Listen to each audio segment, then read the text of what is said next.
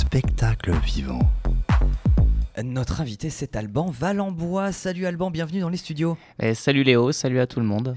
Alban, c'est euh, personnel, mais ça fait 10 ans au moins qu'on ne s'est pas vu. Je suis très content de t'avoir dans les studios avec moi. Euh, surtout qu'on va parler de d'escape game et Ouais. ça ça fait toujours plaisir mais ce sont des escape games particuliers euh, des escape games théâtralisés ça s'appelle Spectateur Euh, c'est un projet que tu as monté de toutes pièces qui sort de ton cœur j'ai envie de dire Euh, ouais, complètement. C'est un, un projet perso qui maintenant a, réussi à se concrétiser. Et euh, du coup, euh, c'est pas mal inspiré des, jeux vidéo narratifs dans la mesure où euh, il y a des scènes auxquelles on assiste en tant que spectateur, mais également des phases d'énigmes et de recherche où là on va être plus proactif.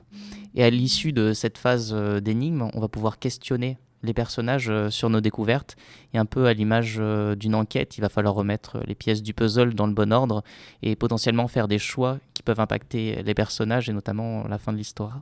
Ah, j'ai plein de questions qui me viennent justement donc ça, ça ressemble pas mal en fait comme tu le dis peut-être à un point and click pour ceux Oui. qui, euh, qui connaissent ce genre euh, Ouais, on va dire que c'est Euh, la de version jeu. moderne jeu vidéo narratif, mais euh, Très oui, bien. c'est ça. Alors c'est peut-être un terme qui parlera pas à tous les auditeurs, mais on est là pour tout décrypter Ouais. dans, dans Passage. Euh, avant toute chose, parce qu'il y a, y a sûrement pas mal de monde qui a vu passer ton, ton nom euh, sur la scène bordelaise, car tu fais plein de choses. Euh, tu es comédien, tu es directeur artistique et tu es donc maintenant créateur d'escape game théâtralisé. Ouais. On peut revenir sur ton parcours. Qu'est-ce qui t'a amené euh, bah, à faire des événements, à être dans le théâtre, euh, tout ça Euh, ben, euh, c'est marrant parce que ça va te parler. euh, Oui, forcément. Tout, bah, tout a commencé en fait quand j'étais étudiant et grâce à l'improvisation théâtrale où il y avait vraiment des occasions de se produire régulièrement.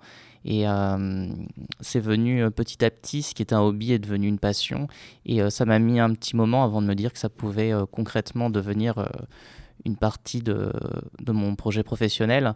Et donc euh, ça s'est fait euh, petit à petit en rencontrant des gens aussi, en montant des projets et en se professionnalisant. Donc euh, voilà, ça s'est pas fait du jour au lendemain. Et j'ai toujours eu un peu cette fibre créative et je pense que ça m'a mis un peu de temps à, l'assumer. Mais j'aime beaucoup partir du- d'une idée un peu nouvelle et, euh, et voir euh, ce que ça peut donner. Donc euh, au début, bah, ça donnait pas grand-chose. Mais petit à petit, je vois avec les retours des gens surtout. Ça, c'est quelque chose qui est très intéressant. Et plus ça allait, au début, j'avais monté des pièces et les gens venaient, mais parce qu'ils nous connaissaient, c'était des amis, des, des amis d'amis. Mais et plus ça allait. Et quand j'ai commencé à bosser dans les escape games, je me suis rendu compte que bah, déjà ça avait euh, pas mal de succès. Puis euh, c'est un peu une adaptation du jeu vidéo en vrai, donc ça avait une, une connotation plus positive que le théâtre qui pouvait avoir, un- qui pouvait être un peu élitiste, même si euh, l'impro euh, ça a tendance un peu à, à casser les lignes. Et euh, je m'étais rendu compte qu'à l'escape game, il y a beaucoup de gens qui euh, venaient pour les énigmes, mais souvent dans les retours, ce qui ressortait, c'est qu'ils voulaient plus d'interaction. Et je me suis dit, euh, waouh, ouais, en fait, euh, ce qu'ils voudraient, c'est du théâtre dans l'escape game. Et euh, en fait, j'ai eu euh, une opportunité parce que mes, euh, la maison de feu, mes grands-parents, euh, devait être vendue dans pas longtemps. Et euh, je me suis dit, tiens, j'aimerais trop faire. Parce qu'elle a un côté un peu maison, film d'horreur, tu vois. Et, Une, et je une suis maison dit- de grands-parents, quoi. voilà. Et je me suis dit, tiens, j'aimerais trop faire une, un spectacle à l'intérieur, mais je savais pas trop comment, puisque je pouvais pas faire rentrer trop de monde. Et je voulais quelque chose un peu déambulatoire, un peu être dans un film, mais pour de vrai. Et euh, voilà, j'ai lancé cette idée, j'ai tout mis sur le papier, j'ai demandé à des potes comédiens, euh, j'en ai pris d'autres pour faire les tests. Et c'est la première fois où j'ai senti que les gens ils étaient intéressés, pas juste pour venir nous voir jouer, mais pour tester, pour vivre l'expérience. Et j'ai senti qu'il y avait, euh, j'avais déjà un peu pressenti quand je faisais, je participais à des escape games, qu'il y avait déjà ce- cette envie de vivre une expérience commune. Et, et là, d'autant plus puisqu'il y a de l'interaction. Mais vraiment un loisir qui tranche notamment avec, euh, avec le, cinéma ou le théâtre, parce qu'aujourd'hui, bah, si tu peux pas proposer une autre expérience que Netflix par exemple, là, euh, t'es pas juste seul derrière ton écran, tu vis une expérience collective. Et euh, ce côté immersif, je, sentais que c'était ça euh, qui était un peu dans l'air du temps. Ça, c'est quelque chose qu'on pouvait offrir, qu'on pouvait pas avoir en restant chez soi. Et ouais, j'ai senti qu'il y avait une envie comme ça. Et euh, petit à petit, euh, j'ai développé euh, mon activité. pas mal notamment, alors c'est un peu paradoxal, mais grâce au Covid, parce qu'au début on pouvait plus faire d'activités, mais après, comme je donne pas mal de, cours de théâtre dans des structures jeunesse notamment, et eh ben on, est, on a investi les lieux parce qu'ils pouvaient pas bouger. Et donc petit à petit, on a commencé à se faire un petit réseau. Et, et voilà, de, fil en aiguille, on, remonte. On... De toute façon, tout marche en boucle. Hein, donc quand on a commencé à, travailler, ça se passe bien. Puis après, on, on remonte l'échelle. Euh, et, voilà, mais c'est la première fois où j'ai senti, après avoir monté plein de projets euh, autour du, théâtre, de la vidéo par exemple, c'est la première fois où je me suis dit, tiens, je sens que c'est dans l'air du temps, je sens qu'il y a une vraie, euh, une vraie curiosité, une vraie envie de découvrir ce que c'est. Et voilà, mais ça m'a mis du temps avant de, trouver quelque chose qui. et aussi de me dire, de pas faire forcément quelque chose qui. alors, des choses que j'ai envie de faire, mais des choses, je me dis, tiens, ça, ça peut marcher aussi. Et comment j'utilise euh, mon expérience justement pour, euh, pour aller chercher quelque chose d'un peu différent, qui t'a au début euh, pas trop savoir où on met les pieds. Et donc, donc voilà un peu le, processus. Je sais pas, je n'ai pas été trop décousu. Non, non, tu as, envie de surprendre les gens avec ces escape games. Ouais, ouais, ouais. Mais à la manière, tout en, les, en, les, en faisant évoluer le concept, parce que les escape games, moi j'ai découvert ça sur le tard, je crois, il y a un ou deux ans. Et tout le monde me disait, mais c'est génial. Et c'est vrai qu'il y a quelques années, ça a explosé d'un coup. Il y a eu euh, un, jour, il n'y avait pas d'escape game, et un jour, il y a eu 10 000 escape games euh, d'un coup. Ouais. J'ai l'impression, voilà, comme tu dis, les gens il n'y a, pas eu beaucoup de nouveautés ou d'évolution de ce, de ce loisir. Pour rappel, on est dans, dans, une pièce ou un ensemble de pièces sur une thématique avec un décor. Ça peut être euh, une ambiance victorienne, de pirates, la Sherlock Holmes, tout ça. Et on doit manipuler des objets, jouer avec le décor pour résoudre des énigmes et sortir de la pièce. Et ce que disait, euh, d'après tes retours, ce qu'a fait naître finalement Spectateur, ton, ton projet d'escape game théâtralisé, c'est qu'il n'y a pas assez d'interaction et de, théâtre. Euh, du coup, c'est ça que j'arrive pas trop à saisir parce que l'interaction, pour moi, c'est ce qui fait l'escape game justement, c'est que tu interagis directement et tu manipules les pièces de décor, des, des, pièces de puzzle ou alors des trucs, des énigmes euh, qui vont déclencher des mécanismes mais c'est plutôt l'interaction avec des comédiens en fait, c'est ça? Exactement. Ok. Euh, Parce qu'on a toujours un instructeur avec nous qui nous aide plus ou moins, donc c'est un peu théâtralisé, mais c'est super euh, léger, on va dire. Oui, oui, oui, c'est ça, ça reste assez léger. Et euh, effectivement, souvent dans les escape games, l'histoire c'est un prétexte pour les énigmes. Et moi, je voulais faire l'inverse, c'est que les énigmes étaient au service de l'histoire. Et, et d'ailleurs, moi je dis souvent, en fait, une bonne énigme, en fait, c'est pas forcément une énigme euh, compliquée ou euh, alambiquée, c'est euh, une énigme qui sert l'histoire. Donc, je trouve que c'est plus simple d'abord d'écrire son récit et ensuite d'incorporer les énigmes, puisqu'il faut voir comme si c'était une histoire qu'on fragmente. Et, c'est toujours sympa de voir les. alors, ça, c'est quelque chose qui est très cool par rapport notamment au, théâtre ou à d'autres formats que j'ai fait avant, c'est voir les gens jouer et, et voir comment ils se débrouillent et les questions qu'ils vont poser et leur cheminement de pensée. Et euh, c'est toujours le retour le plus gratifiant, c'est quand les gens ils font leur propre théorie. Tu vois, ah quand ils, vont poser des questions aux personnages et c'est pas ça, mais le fait qu'ils aient imaginé que ça puisse être ça, c'est cool et on se dit ah tiens j'ai pas envie de dire non parce que c'est pas impossible dans l'absolu mais voilà je pense que quand euh, les gens se rapproprient une œuvre et eh ben ça devient la leur et euh, moi je suis content parce que c'est vraiment moi j'ai des j'ai plein d'œuvres qui me sont chères et, et, je me dis que ça fait partie de mon imaginaire commun c'est le propre de la culture populaire, hein, ce qui fait que c'est un univers si riche. Euh, alors concrètement, un escape game de spectateur, comment ça marche? Donc on a compris, il y a des comédiens, il y a une histoire et les énigmes sont au service euh, de cette histoire. Ça ressemble à un point and click, donc les jeux d'aventure où il faut parler à des gens, combiner des objets et faire avancer une histoire.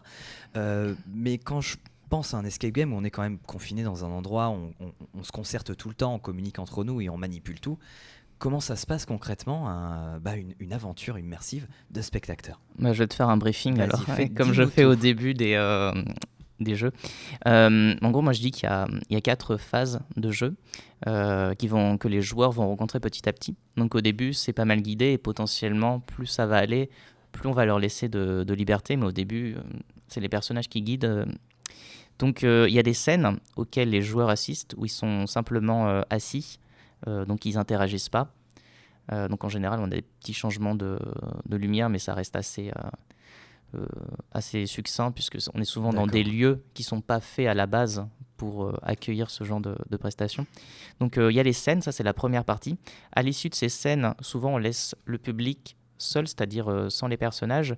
Et là, on met une petite musique en fond et ils vont pouvoir fouiller la salle, trouver des indices et résoudre une énigme. Et cette partie, elle fait également partie de la, de la narration, puisque que ce soit pendant les scènes ou pendant les phases d'énigmes, ils apprennent des choses sur les personnages. D'accord. Lorsqu'ils ont trouvé l'énigme, eh bien, un personnage va leur faire une, une, révélation, et à la suite de cette révélation, ils vont pouvoir lui poser des questions. Et là, c'est assez intéressant cette, euh, cette phase notamment, parce que les joueurs, euh, quand tu regardes un film par exemple, euh, tu vas être, quand un personnage, tu vois, se, se révèle ou devient un peu badass, eh ben, tu vas dire, ah tiens, il devient cool. Alors que là, souvent, c'est un peu l'inverse, parce que si un personnage te parle mal, toi, tu vas le, le prendre. Il n'y a pas de quatrième mur, quoi. Le eh personnage, il nous parle devant. Et c'est pour ça que des fois, on aime bien mettre les joueurs dans une posture de, de psychologue qui viennent en aide à l'enquête pour qu'ils soient vraiment en mode euh, j'essaye de comprendre le personnage, même s'il a commis des actes que ma morale réprime, plutôt que de le juger, de lui dire c'est mal, il me livrera plus d'informations si j'essaie d'apprendre à le connaître, si je ne suis pas tout de suite dans le jugement. Et ça, on le voit quand on bosse notamment pas mal avec euh, des ados, où ils vont être euh, très cash, là où les adultes sont des fois un peu plus oui, parce euh, qu'on fait partie de cette pièce. Hein, voilà, on est, ah ouais, ouais, complètement. Les joueurs sont comme des comédiens. moi, je leur dis, euh, posez les bonnes questions, vous aurez les bonnes réponses. et donc, euh, ça force les gens à être dans une empathie vis-à-vis des, des, personnages. Et, et ça, c'est cool parce que c'est un effet qui est très différent de quand on regarde un, un film, par exemple. Et donc, ça, c'est les phases qu'on retrouve le plus souvent, donc les scènes, les énigmes et les, questions-réponses.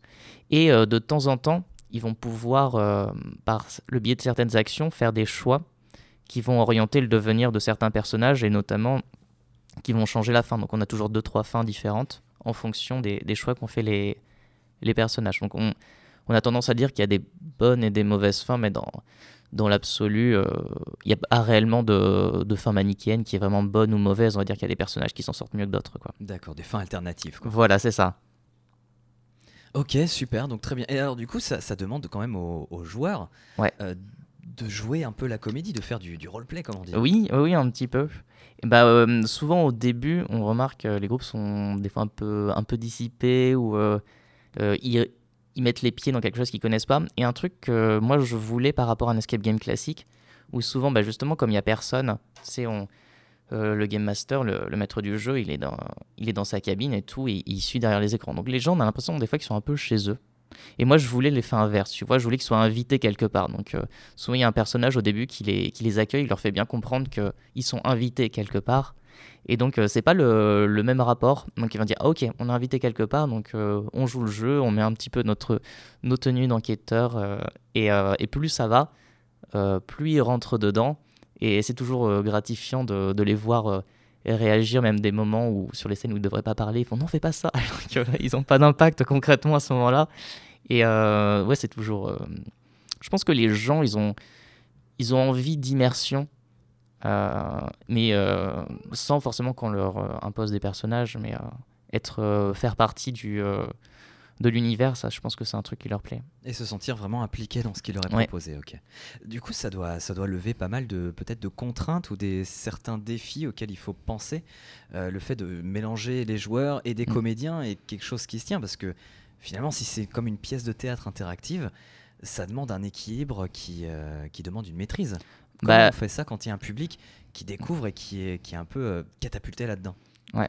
Ben, alors il y, a certaines, y a certaines phases où ils sont amenés à interagir avec les personnages. Donc euh, que ce soit les scènes ou les énigmes, elles vont arriver dans un ordre précis. Et effectivement, dans les questions-réponses, là on peut avoir un peu de tout et n'importe quoi, même si globalement ils rentrent dans le jeu et plus ça va, plus les questions sont, sont pertinentes puisqu'ils doivent servir à un objectif précis. Mais là effectivement, par contre, quand on, fait la création, il n'y a rien de plus formateur que de le faire devant les gens parce que je peux pas anticiper exactement. Moi, j'ai même si à force, euh, je me dis tiens, je sais dans cette situation ils peuvent réagir de cette manière, il y a, y a rien de plus formateur que, bah, que de regarder les gens jouer en fait. Et c'est là, en termes de, de création, c'est euh, c'est très cool parce qu'on voit les passages à améliorer et, euh, tester. voilà, on, se voit un peu avant, on répète, on fait jouer directement et, et là les, les, choses elles se débloquent toutes seules. Hein. Donc c'est pour ça que dans ton équipe, tu as des comédiens et des comédiennes très talentueux. Est-ce que tu peux euh, bah, nous en parler justement de ces comédiens qui animent ces fameux escape games de spectateurs? Ouais, bah alors c'est marrant, ça va te parler puisque la plupart je les ai rencontrés euh, via l'improvisation théâtrale ou le, théâtre plus classique. Et c'est vrai que c'est une formation qui est assez cool parce que quand tu as un peu les, deux casquettes, puisque tu as la, rigueur d'un côté et aussi cette spontanéité qui est notamment utile ben, dans, les, dans les phases de questions-réponses, on doit se, faire en sorte que les... On ne sait pas ce qu'on va avoir comme question. Euh, donc faut qu'on s'adapte en permanence. Et euh, c'est toute une technique aussi, si on veut faire passer un message, il faut des fois euh, rediriger les gens de manière un peu stratégique pour qu'ils aient cette information-là. Parce que tout n'est pas dit dans la partie scène ou dans les énigmes, il faut que les gens ils se disent tiens, ah, ça, cette info, elle, est, elle revient et tout. Ça commence à me, à me titiller sans briser le quatrième mur pour pas briser l'immersion. Euh, ça a l'air tellement chaud. Et, et des fois, faut, faut garder son, euh, son sérieux parce qu'on a des questions qui n'ont rien à voir.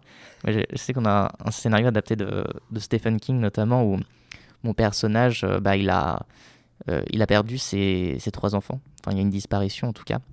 Et ça arrive que les joueurs en question, ils me posent au début, alors comment ça va? Et moi, je réponds, bah, euh, j'ai perdu mes trois enfants, mais sinon, ça va très bien. il faut garder son sérieux. Et mon petit à petit, il rentre dedans. Euh, mais c'est vrai que ça arrive qu'on ait des questions un peu déconnectées. Et là, il faut, faut prendre sur soi. C'est là où tous les, tous les talents de comédien, de pas décrocher, garder son sérieux. Donc, ouais, c'est pas toujours simple. Mais euh, au moins, le, comme ça reste des histoires assez... plus dramatiques, enfin, dans le sens où il arrivait des choses aux personnages euh, donc petit à petit, les gens rentrent dans le jeu. Et euh, voilà, même si on n'est pas à l'abri d'un truc qui a rien à voir, et là il faut, il faut prendre sur soi. C'est aussi la responsabilité du public de jouer le jeu et de, s'immerger dans l'histoire et l'ambiance, parce que sinon bah, il n'y a rien qui marche en fait. Ouais, mais on a des petits effets qui marchent bien. Bah là, du coup, euh, celui qu'on fait notamment demain et lundi sur le, campus universitaire, c'est inspiré du manga Death Note. Et dès qu'on arrive, on met les gens dans l'ambiance. Donc euh, c'est vrai que si t'es un peu... Euh, au début, les gens sont un peu excités, genre ouais, on va jouer et tout, ils se connaissent pas, pas tous. Et euh, on arrive, on les fait asseoir. alors je, je spoil pas pour ceux qui vont le faire demain, mais voilà, t'es, es dans une salle, pas beaucoup de luminosité, t'as un personnage qui arrive, qui te fait comprendre que voilà, toi tu vas devoir faire un truc et euh, c'est trop dur sans spoiler. eh ben écoute, on ne va rien, on va rien dévoiler. Écoute Alban, c'est comme ça, c'est le mystère. Et c'est tant mieux. Euh, donc voilà, donc il y aura des spectateurs. Parce que ce qui est bien avec, euh, avec ce, ce projet, c'est que vous vous intéressez davantage aux structures, des structures publiques et, rendre cet art accessible. dans vos partenaires, on retrouve l'Université de Bordeaux, la ville de Mérignac, les centres d'animation de Bordeaux, tout ce qui est centres sociaux, etc. Et demain, et lundi, comme tu l'as dit, euh, il, ce sera sur le campus de Talence. Ouais. Voilà, est-ce que tu peux nous dire où ça se passe exactement et comment en profiter? Alors, euh, c'est euh, sur le campus Pexotos, c'est du coup l'université de Bordeaux avec laquelle on travaille. Donc, c'est accessible gratuitement à tous les étudiants de l'université de Bordeaux sur inscription, bien sûr puisque pour être dans cette immersion, on ne peut pas se permettre d'avoir un, public trop important. Mais ce qui est cool, c'est aussi l'occasion de découvrir des nouveaux lieux. Euh, je pense qu'il y a peu d'étudiants qui connaissent bien leur campus. Et, euh, notre salle, elle est très, euh, est très cool. Alors, elle est, et d'ailleurs, c'est marrant parce qu'il n'y a pas l'adresse sur le lien de réservation. On dit, on donne un point de rendez-vous sur le, sur le campus. Donc, c'est Pex Auto, hein, donc c'est dans ce coin-là. Parce qu'il y a une petite surprise, c'est qu'en fait, c'est une. sur ce campus-là, il y a des anciens, bon, il y a les nouveaux bâtiments, il y, y, en a des anciens qui sont un peu des, à l'époque où euh, c'était des, maisons viticoles qui sont gardées d'extérieur, mais à l'intérieur, c'est des salles de TD. Sauf que dans, la salle où on joue notamment, on a gardé euh, la salle au sous-sol qui s'apparente un petit peu à une crypte. Et donc, les gens, ils sont pas prêts en fait. Euh, ah ils vont dans une salle de TD, après, quoi, on peut descendre? Et, quand ils descendent, ils s'attendent pas, on s'attendrait pas à ça, quoi. Donc, c'est toujours sympa de, jouer dans des lieux un peu atypiques et de découvrir des nouveaux lieux alors que euh, c'est sur notre campus qu'on y est tous les jours. Donc pour demain, on peut encore s'inscrire? Euh, Vous pouvez essayer sur le, euh, le lien. je garantis pas qu'il y a encore des places, mais vous pouvez essayer. Ok, peut-être en, tout cas pour lundi. Mais de toute façon, plus il y a de demandes, plus potentiellement on sera reprogrammé. Donc c'est toujours une bonne idée. Alors qu'est-ce qu'on tape? Est-ce qu'on tape, est qu'on tape spectateur Université de Bordeaux, par exemple, pour trouver le lien? Alors le lien, il est un peu compliqué à trouver, donc euh, si vous allez sur notre. alors, le plus simple, je pense, parce qu'on va le. Je crois que Radio Campus l'a relayé, nous on l'a relayé sur notre Insta aussi, bah, c'est d'aller aller voir directement par là, parce que alors le cheminement qu'il faut faire depuis le site internet de la fac, ça j'en ai aucune idée. C'est toujours un peu euh, labyrinthique. ouais, c'est un voilà, c'est ça. numérique hein, déjà. L'escape commence maintenant, avec l'inscription. Ok, très bien. Donc oui, vous pouvez euh, aller voir la publication sur les réseaux de Radio Campus Bordeaux, mais aussi de Spectateur. Vous avez un super site internet qui est très clair. On peut euh, être redirigé super facilement vers les réseaux sociaux. très bien. Et tout ça, est-ce que ça coûte quelque chose? Aux étudiants, non. Aux étudiants, non. Donc c'est pour les étudiants quand même. de ah oui, complètement. on le précise quand même. Oui, c'est ça, les, les, les, étudiants de, de, Bordeaux notamment, puisque c'est la, euh, c'est l'université de Bordeaux qui, euh, qui, qui, nous, euh, qui nous programme. Et, donc, et pour le grand public alors, parce que spectateur, comment on fait pour en profiter en temps normal, pour, pour prendre part à ces escape games, à ces pièces de théâtre? Alors, on marche souvent à la prestation, donc ben, c'est vrai qu'on a peu de dates ouvertes au grand public, dans la mesure où on bosse pas mal avec euh, notamment des, euh, euh, les structures jeunesse, des médiathèques. Donc dans le cadre de certains événements, on a des dates accessibles. Maintenant, nous, on n'est pas les, les producteurs. c'est les gens qui nous achètent la les structures. voilà, parce que du coup, l'inconvénient un petit peu de notre concept, c'est que comme c'est immersif, on peut pas avoir beaucoup de, de public en même temps. Bien sûr. Et comme il y a quatre comédiens, euh, donc si j'ai 12 euh, participants et 4 comédiens, si c'est moi qui organise le truc, faut que je, je, loue le lieu, voilà, je m'en sors pas. Donc euh, voilà, c'est... mais ça arrive notamment, je crois qu'il y a la, la nuit des lectures dans pas longtemps, c'est un événement des médiathèques où là on va être sans doute programmé dans plusieurs médiathèques et là ce sera peut-être plus simple de, de venir nous voir. Mais Donc voilà, gardez un œil sur vos bibliothèques, sur vos médiathèques, sur vos structures publiques et d'animation sociale autour de vous. Si vous voyez spectateur euh, qui se produit, qui vous propose un escape game théâtralisé, euh, foncez parce que ça a vraiment l'air exceptionnel. Et puis, euh, et puis poursuivre le projet aussi, parce que ça, reste récent. Hein, vous l'avez lancé, tu l'as oui, dit, ça. pendant ou après le Covid. C'est ça, juste, juste avant, parce que moi j'ai le, sens, hein. le sens du timing. Hein, donc... Mais comme beaucoup, t'es pas les seuls. personne Voilà, donc mon prochain projet, faites attention, il peut se passer des trucs. La guigne totale. Ouais. Euh, bah écoute, Alban, merci, merci beaucoup. C'est super clair et ça donne très très envie. En ah tout bah cas, euh, on attend les, les, prochaines dates et puis on verra. On va, on va être au taquet. Euh, moi, je reviens aux escape games en, général en fait parce qu'il y a toujours un point qui me chagrine quand, quand on débrief un escape mm. game avec l'animateur. Donc on a passé un super moment. Ouais. Et puis l'animateur est très sympathique, donc on, on parle un peu. Et, ce qui m'embête en fait, c'est de voir euh, à quel point la, la, plupart des structures sur Bordeaux et ailleurs tirent sur la corde de l'intermittence et exploitent complètement les comédiens dans, dans ces structures-là. Et euh, parfois à la limite du légal. Hein, euh, T'en penses quoi justement de, de ces structures-là? Est-ce qu'il y en a qui, bah, qui respectent les comédiens? Parce que j'ai l'impression que c'est pas la norme. Bah ouais, on va dire qu'il y a un peu une sorte de vide juridique autour des, des escape games. Et, ça, hein. et, souvent, c'est même pas l'intermittent, c'est juste auto-entrepreneur la plupart du temps. Et euh, ouais, c'est vrai qu'il y a eu pas mal euh, d'histoires autour euh, des games. Et souvent, ça, comme c'est assez nouveau, ça arrive qu'il y a pas mal de, gens qui sont assez jeunes, mais pas mal d'étudiants notamment qui ont commencé comme ça. Où, en gros, c'est un peu. Je dis pas que tout le monde le fait, mais il y a pas mal d'astreintes déguisées où on te demande, un peu comme un, quelqu'un qui travaillerait dans le médical, de donner toutes tes dispos. En gros, tu dois, plus tu donnes de dispos, plus tu as de chances d'être programmé sur les, les plannings puisque bon, on va pas se mentir, c'est souvent le week-end et le soir que ça tombe. Et euh, on nous demande d'être disponible tout le temps. Donc c'est compliqué de faire des choses à côté. Et souvent, il euh, faut le voir comme un mi-temps. On travaille dans un escape game. Et euh, donc ils abusent un petit peu de, ce système. Donc la l'astreinte, c'est censé être rémunéré, mais là, ça ne l'est pas. Ouais, bien sûr.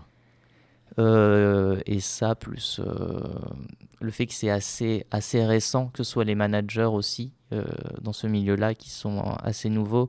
Donc euh, avec des gens comme on est autant entrepreneur, on n'est pas réellement salarié, donc techniquement, c'est censé être horizontal comme euh, rapport de commandement. Oui.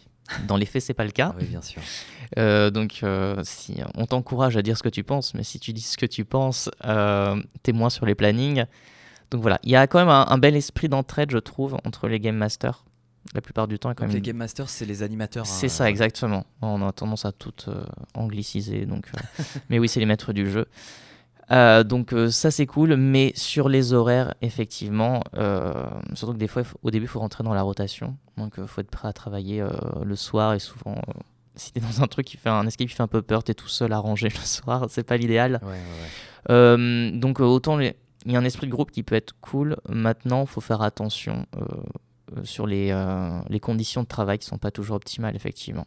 Donc voilà, bien se renseigner sur la structure où on veut faire un escape game avec ses amis et puis bah, euh, en tant que public, euh, euh, être sympa avec le game master, peut-être laisser un petit pourboire et puis faire preuve d'empathie et de compassion. ouais, ouais, ouais. Puis en général, ça se, ça se passe bien quand même. Donc, Très bien, non, mais voilà, c'était pour. Euh, je voulais en parler un petit peu avec ouais, mais, euh, les gens raison. conscience de, de ça. Euh, pour revenir à Spectateur, est-ce qu'on peut vous contacter pour des prestations également? Ah, bah oui, carrément. alors, où est-ce qu'on vous contacte Alors, le plus simple, c'est d'aller directement sur le, site internet. On a des réseaux sociaux aussi. donc, notre Insta, c'est at Spectateur Escape. Et sinon, si vous tapez Escape Game théâtralisé sur Google, normalement, vous tombez sur nous, puisque notre site internet, c'est escapegamethéâtralisé.com.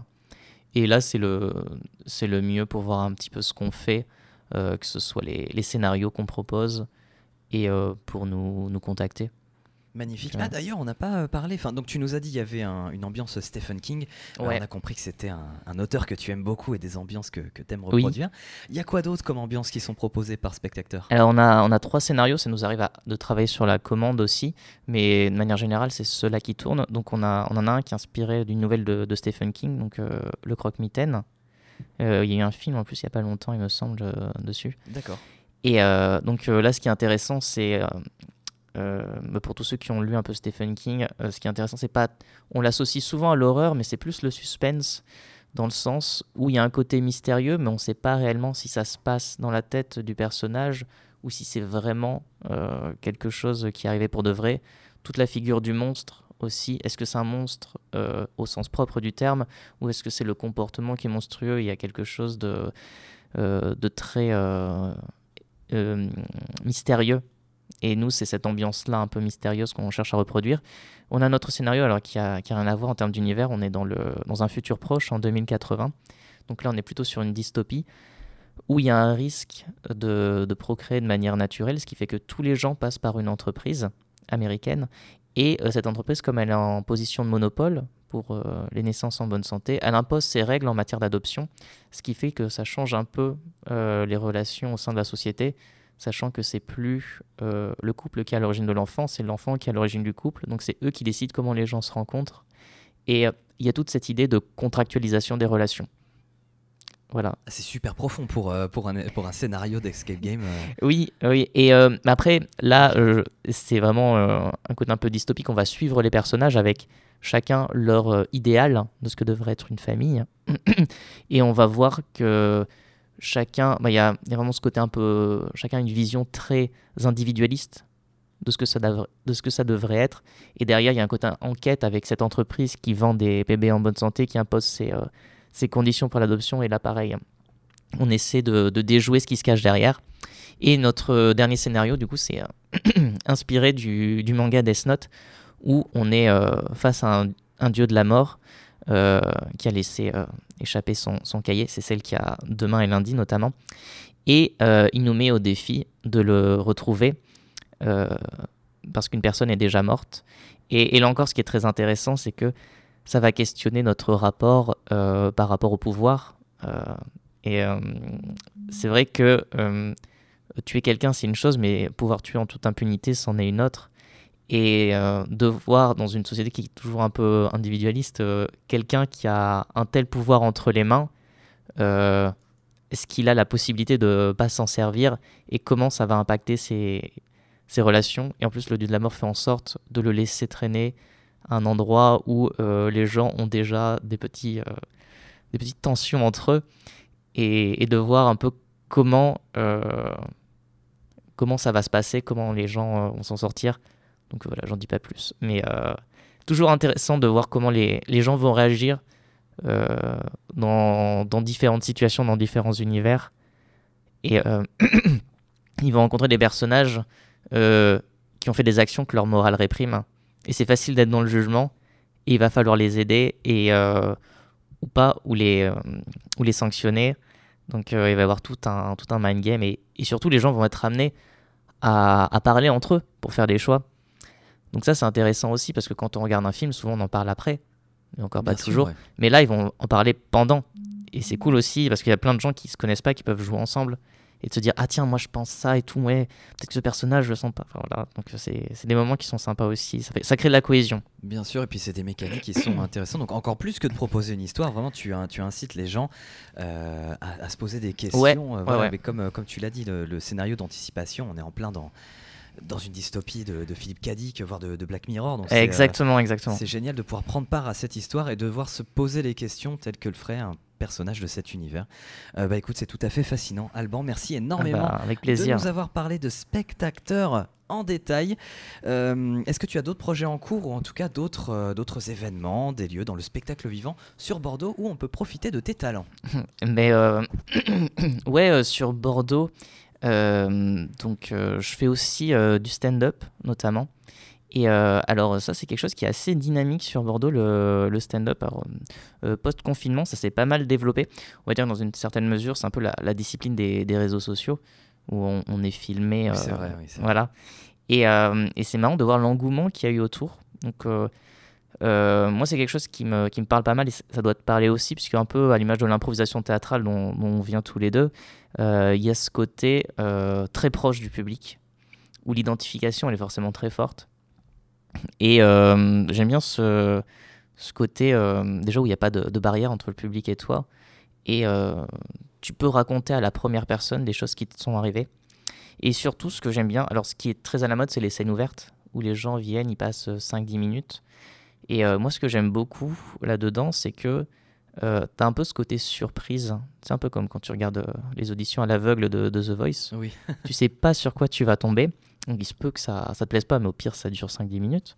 Mais euh, quand tu sens qu'il y a un feeling qui passe, et eh ben, euh, comme il n'y a pas de, de quatrième mur entre les deux, bah, tu dis Ah, tiens, la manière d'être, le texte, tu, tu, sens qu'il y a un truc, tu fais Ah, c'est cool.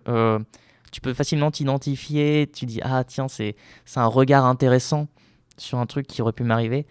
Et, et, ce rapport-là, il est assez cool. Et ce côté surprise, parce que souvent, on est euh, on est souvent sollicité par nos, téléphones, mais on reste jamais très attentif, alors que là, on nous écoute euh, pendant 10 minutes entières, et donc ça permet aussi de, rentrer un peu dans l'univers de la personne. Et, euh, et puis voilà, c'est à la mode également, faut pas se le cacher. Il y en a vraiment, une fois qu'on le sait, il y, en a, il y en a vraiment beaucoup sur Bordeaux. D'ailleurs, je crois que si vous tapez Stand Up Bordeaux sur Insta, vous avez toutes les dates qui sont, qui sont à jour. Euh, et, ouais, c'est très sympa, on peut y aller avec euh, des collègues, euh, des amis, c'est assez accessible et souvent c'est pas cher. et c'est dans des lieux variés, il hein, n'y a pas un lieu Oui, beaucoup, de, beaucoup de bars sur Bordeaux. un peu à l'image de l'impro, mais là c'est encore plus accessible en termes de, de lieu, puisqu'il y a juste besoin de mettre un micro, il n'y a qu'une personne. On est moins dépendant de la scène. Et bah ouais, à titre d'exemple, là, demain, je joue à un bar qui s'appelle le, Black Cat, qui est vraiment pas très loin de la Victoire, euh, Aristide Briand. Et euh, c'est l'occasion aussi de découvrir des nouveaux lieux. Hum, donc, euh, c'est, euh, ça, peut être, ça peut être sympa et puis c'est vraiment accessible, je pense, comme, comme loisir. Super, et eh bien écoute Alban Valenbois, on te souhaite une bonne continuation, à bientôt sur scène et puis à bientôt sur les ondes aussi. Oui, mais, merci beaucoup pour l'interview, c'était un plaisir de, de parler avec toi et avec les auditeurs.